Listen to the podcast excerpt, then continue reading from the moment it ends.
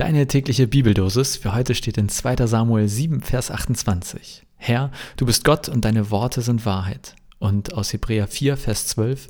Das Wort Gottes ist lebendig und kräftig und schärfer als jedes zweischneidige Schwert und dringt durch, bis es scheidet Seele und Geist, auch Mark und Bein und ist ein Richter der Gedanken und Sinne des Herzens.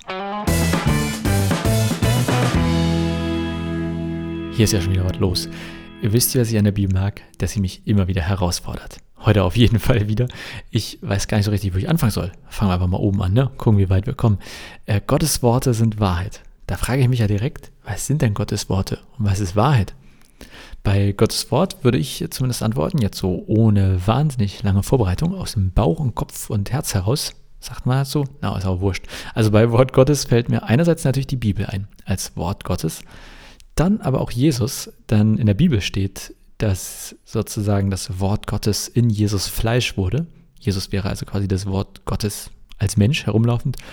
Und dann denke ich mir, es gibt aber auch noch das Wort Gottes, wenn wir heute beten oder vielleicht eine Eingebung haben, könnte man jetzt sagen, ist der Heilige Geist, also irgendwie sozusagen auch mh, hm, etwas, was mehr ist als nur das, was wir lesen oder mehr als Jesus, ohne das jetzt werten zu wollen. Aber ich glaube, mindestens diese drei Sachen würde ich als Wort Gottes bezeichnen. Bibel, Jesus naja, und das noch, was wir so vielleicht im Gebet oder dergleichen reinbekommen in den Kopf von in das Herz.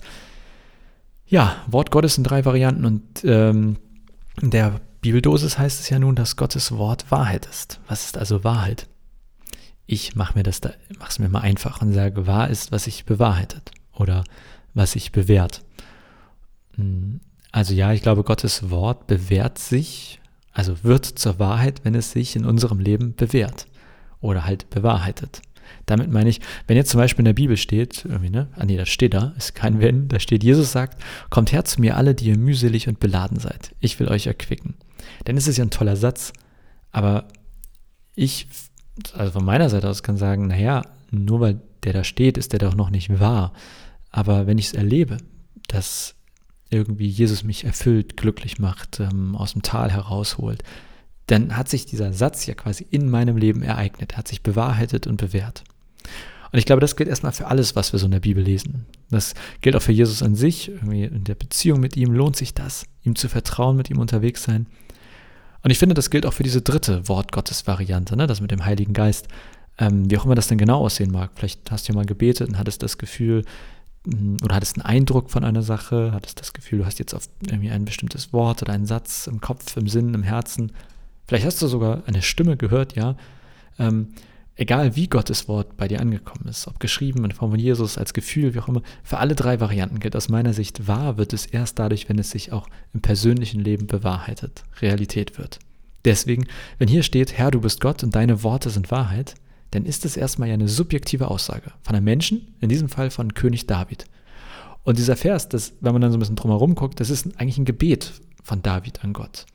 Und David hält quasi fest, ey, ich kann bestätigen, das ist kein Scheiß mit dir, Gott. Was du sagst, ist Wahrheit. Dein Wort gilt. Ich habe es erlebt und erfahren.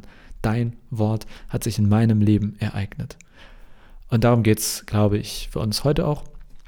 Zumindest nehme ich das aus diesem, dieser Bibeldosis für heute mit, dass wir bestenfalls in Davids Worte mit einstimmen können.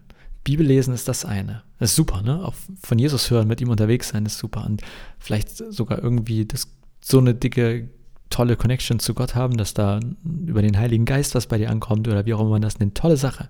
Aber das wird erst dann zur Wahrheit, wenn es sich auch ereignet, bewahrheitet, ähm, bewährt. Es hat sich bewährt. Es hat sich in meinem Leben bewahrheitet. Ja, jetzt sind schon wieder irgendwie vier Minuten rum, vier Minuten rum und ich habe nur zur Hälfte was gesagt von der Bibeldosis, aber so ist das. Da müssen wir jetzt durch. Impuls für den Tag, zumindest für mich, vielleicht auch für dich.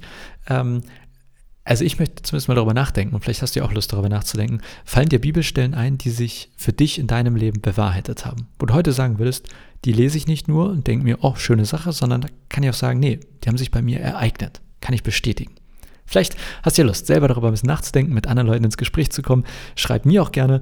Ähm, interessiert mich auf jeden Fall, ja, wenn du zu erzählen hast, welche Bibelstellen sich bewährt haben, bewahrheitet, freue ich mich von zu hören. In diesem Sinne, äh, ja, hoffentlich eine erkenntnisreiche, äh, Erkenntnis, es hört schon wieder auf mit meiner Sprachfähigkeit.